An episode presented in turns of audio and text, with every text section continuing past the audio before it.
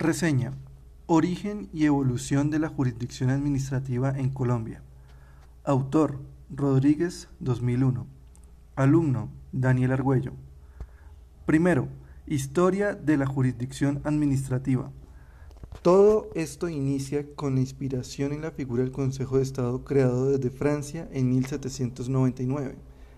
Esto dio pie para que en la época de la Reconquista Española, en las provincias de Cundinamarca y Tunja, en 1812 y 1813, respectivamente, se empezaba a aplicar la figura de consejeros, cuyas funciones eran meramente consultivas ante el mandatario de turno en la provincia. Es hasta 1817 que a través de decreto Bolívar en la ciudad de Angostura se declara jefe supremo de la Nueva Granada y aparece en el mismo decreto una figura provisional de Consejo de Estado, conformado por cúpula militar y miembros de alta corte de la época. Esto se conformaría por tres secciones. Primera, Estado y Hacienda, encargada de asuntos exteriores e interiores y de la administración de rentas. Segunda, Marina y Guerra, regulaba los asuntos militares de mar y tierra. Tercera, Interior y Justicia. Regulaba la administración de justicia, industria, infraestructura, etc. Este Consejo de Estado tenía su propia estructura, es decir, se planteaba condiciones para tomar decisiones y demás. Bolívar las presidía. Las funciones también eran meramente consultivas, nunca legislativas, ya que eso era función del jefe supremo, es decir, Bolívar. Volviendo a 1817, se creaba un Consejo de Gobierno. Es como una especie de antecedente de vicepresidente. Tendrían funciones de poder ejecutivo, que se ejercerían en ausencia de Bolívar. También se crearían algunos entes de administración de justicia. En 1821, la Constitución de Villa del Rosario, Cúcuta, se establece el Consejo de Gobierno. Tenían que ser oídos por el presidente. Y el 27 de agosto de 1828, mediante decreto, aparece la figura de Consejo de Estado, la cual preparaba todos los decretos del jefe de Estado. En la Constitución de 1830 se estipulaban normas y funciones al Consejo de Estado, compuesto por vicepresidente, ministros, etc. No podían legislar, pero sí actuaba como auxiliar de poder ejecutivo y de forma consultiva, preparar proyectos de ley. Después de 1832, el Consejo de Estado de Nueva Granada se establecen siete miembros elegidos por Congreso desempeñaban las mismas funciones que en 1830, más la de eternar la elección de ministros de la Corte Suprema de Justicia, y era el máximo juzgador asuntos de la Administración. Más tarde, en 1843, el Consejo de Estado es abolido, y en las constituciones de la Confederación Granadina y Estados Unidos de Colombia no aparece la figura de Consejo de Estado, hasta la Constitución de 1886 el cual revive. Para el siglo XX, en 1904, el Consejo de Estado puede pronunciarse, es decir, validar o no las ordenanzas que fuesen violatorias de la Constitución, como una especie de control de constitucionalidad, aunque no existía la jurisdicción administrativa ni la constitucional. En 1905 pierde esas funciones.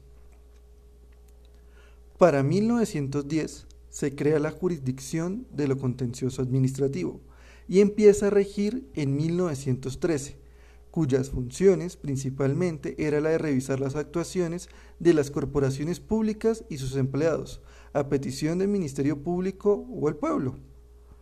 Cabe resaltar que aparece por primera vez el Código de lo Contencioso Administrativo, más una doble jurisdicción, en 1914, el Consejo de Estado es un órgano consultivo y jurisdicción administrativa suprema, la cual preparaba proyectos de ley y códigos a las cámaras legislativas. Desde entonces, la jurisdicción administrativa sigue vigente y en la Constitución de 1991 se ratifica la existencia del Consejo de Estado. Segundo, características de la jurisdicción administrativa. La jurisdicción administrativa se compone de dos niveles. El primero es el Consejo de Estado y el segundo los tribunales de administración de organización departamental. El Consejo de Estado es el máximo tribunal de la jurisdicción administrativa, compuesto por 27 magistrados, elegidos por la misma corporación por ocho años, cuyos requisitos de elección son iguales a los de los magistrados de la Corte Suprema de Justicia se encuentran divididos en cuatro salas. La sala plena, compuesta por todos sus miembros. La sala contenciosa, compuesta por 23 magistrados y subdividida en cinco secciones. Sección primera, por cuatro consejeros, los cuales atienden asuntos que no atienden las otras secciones. La sección segunda está conformada por seis consejeros. Atienden los asuntos laborales. La sección tercera está conformada por cinco consejeros. Atienden los asuntos de responsabilidad contractual y estatal. La sección cuarta, conformada por cuatro consejeros, atienden los asuntos tributarios. La sección quinta, conformada por cuatro consejeros, atienden los asuntos electorales.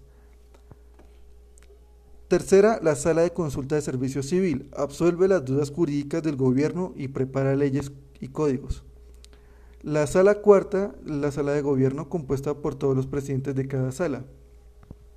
Los tribunales administrativos departamentales están compuestos por tres magistrados, mínimo. Esto lo determina el Consejo Superior de la Judicatura. Se divide en la sala plena, eligen jueces administrativos, sala de gobierno y las salas especializadas las cuales ellos las autodeterminan. El Consejo de Estado, como cuerpo consultivo, siempre debe ser oído cuando la ley lo determine, con sus respectivas pautas y como jurisdicción administrativa la Constitución Política en su artículo 237, numeral 1, en la cual se consagra el Consejo de Estado como el Tribunal Supremo de lo Contencioso Administrativo. Además, no solo juzga los actos de legalidad, sino también los de constitucionalidad. El Consejo de Estado también actúa como un colaborador del legislador, a través de la sala de consulta de servicio civil, en la que puede preparar proyectos de ley y puede referirse a otros proyectos de ley. Y por último, el Consejo de Estado también tiene funciones como colaborador en la función electoral, en los actos de elección o nombramiento, según su competencia. Ejemplo, decretar sobre la pérdida de investidura de un congresista y también puede nominar funcionarios de alto cargo en los entes del Estado.